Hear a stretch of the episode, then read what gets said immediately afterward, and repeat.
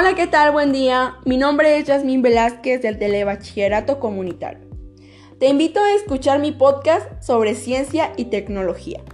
Bienvenidos y bienvenidas a mi canal, un espacio dedicado para compartir información.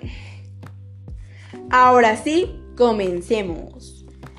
¿Sabías que la ciencia es un conjunto de conocimientos obtenidos mediante la observación y razonamiento sistemáticamente estructurados, trasladados a experiencias y de la que se deducen principios y leyes generales. La ciencia, a su vez, cuenta con cinco características básicas, tales como sistemática, acumulativa, metódica, provisional y comprobable. La ciencia se divide en dos ramas, formal y fáctica. En la formal entra la lógica y la matemática, mientras que en la fáctica entra lo natural y lo social.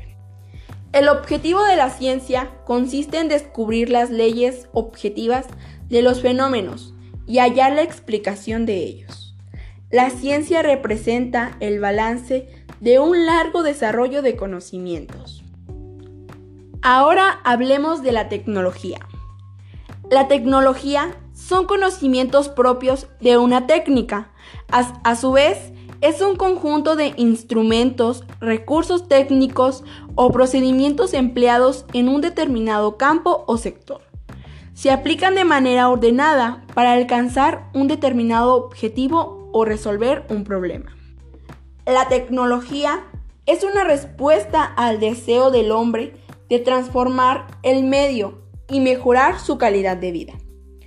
Esta también cuenta con características, las cuales son la ubicuidad, el alcance global, estándares universales, riqueza, interactividad, densidad de la información, personalización, adecuación y tecnología social. Ahora bien, los estudios sociales sobre ciencia y tecnología abarcan un campo interdisciplinario de estudios sobre los efectos culturales, éticos y políticos del conocimiento científico y la innovación tecnológica. En conclusión, se puede decir que en tanto la ciencia se ocupa de conocer y comprender los objetivos y fenómenos ya existentes, en cambio, la tecnología trata de crear productos y servicios que aún no existen, pero son necesarios. Bueno, hemos llegado al final de este capítulo. Por su atención, muchas gracias. Hasta pronto.